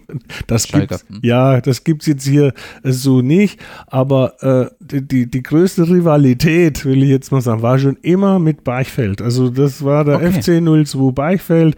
Die Derbys, die hatten es in sich. Also sogar, sogar bei der alten Herren waren die nicht ohne. also da, das, das war, äh, die hatten es immer in sich. Da ging es zur Sache. Und wann gab es diese Derbys in der Landesklasse? Die gab es schon in den 80er Jahren. Die Beichfelder hatten mal äh, von 70ern bis Ende der 80er so eine Flaute. Da waren die Kreisfußball. Und dann sind sie wieder in die Bezirksklasse und später sogar auch in die Bezirksliga aufgestiegen. Und da sind wir immer mal, haben wir die Klingen mit Beichfeld gekreuzt. Schweiner ist ja eine Besonderheit, muss ich erst sagen. Es dürfte hier im Fußballkreis Bad Salzungen der Verein sein, der durchgängig am längsten äh, auf Bezirks- bzw. Landesebene gespielt hat. Wir sind 63 in die Bezirksklasse aufgestiegen und seit dieser Zeit, seit 1963, nicht mehr in die Kreisliga äh, abgerutscht. Also das muss man auch mal gucken. Tiefenort hat es zuletzt erwischt. Die sind dann auch nach unten gegangen. Selbst Waggerbad Salzung hat es mal erwischt gehabt. Und äh, die Schweiner konnten das Bezirksniveau halten. Und das muss man so sagen. Für die Groundhopperinnen unter uns, wenn man den, den Sportplatz in Schweina besucht, äh, wird man eine Fanszene finden oder ist das faktisch in so einem kleinen Ort nicht möglich? Also es gibt ein paar euphorische und gibt Ja. vielleicht auch mal ein oder andere Fahne und einen fliegenden Schal, aber ja, so wie du es jetzt zuletzt gesagt hast. Also Fanszene gibt es da nicht. Aber Stammpublikum, so will ich es mal nennen. und eine relativ hohe oder eine hohe Anzahl für Thüringen-Liga-Verhältnisse. Ja, hat immer, Schweiner hat auch zuletzt, wenn es die Fußball, also die, die Statistiken gibt es ja, Zuschauerstatistiken, war Schweiner zuletzt auch immer bei den Heimspielen, die, also hat von den Vereinen die meisten Zuschauer gehabt. Aktuell sieht das immer sehr gut aus. Schweiner spielt wieder in der höchsten Liga, scheint dort auch sich gut, gut angekommen zu sein. Nun kann, kann so eine Saison manchmal lange gehen, aber wenn wir uns in fünf Jahren hier wieder treffen, Ja, vielleicht lass uns in zehn Jahren wieder treffen, wo geht denn die Reise mit der SG Glücksburg Schweiner hin? das ist jetzt ein bisschen in die Glaskugel schauen, das ist schwierig. Also ich sag's äh, so, die Weichen sind richtig gestellt. Mit dieser Fusion mit Gumpelstadt, äh, sowohl beim Nachwuchs als auch bei den Männern. Mm, Es obliegt jetzt dem Vorstand äh, weiter die, die Weichen so zu stellen, dass da eine erfolgreiche Entwicklung passieren kann. Und erfolgreiche Entwicklung heißt für mich aber auch nicht, dass es jetzt äh, immer in der Landesliga sein muss, sondern das kann er durchaus, wenn man mal wieder eine schlechtere Saison hat, auch wieder in der Landesklasse sein. Aber das, dieses Niveau sollte man dann versuchen zu halten. Ne? Es ist in der heutigen Zeit nicht ganz einfach, weil es immer mit bestimmten konkreten Personen verknüpft ist. Und ich glaube, das kennt man aus anderen Vereinen auch hört mal jemand auf, der dort äh, lange Zeit das Ruder in der Hand hatte oder fallen im Nachwuchs Übungsleiter aus und so weiter. Wenn die Arbeit nicht mehr kontinuierlich gemacht wird, dann droht sowas äh, zu kommen, dass es einen Einbruch gibt, aber den sehe ich jetzt erstmal in Schweiner hier in dieser Richtung nicht. Wer Schweiner äh, besuchen will als, als Hopper, wird er kulinarisch gut versorgt? Es ist eine Gaststätte dort äh, am Sportplatz und äh, es wird ja auch die Thüringer Bratwurst direkt beim Heimspiel verkauft. Falk, ganz, ganz herzlichen Dank für deine unfassbare Arbeit mit dieser umfangreichen Chronik, für deine Antworten auf meine Fragen und die Zeit, die du dafür genommen hast. Ich denke, wir konnten einen guten Einblick geben, Einblick geben, dass hier in Schweina etwas Besonderes passiert, was man so vielleicht nicht erwartet.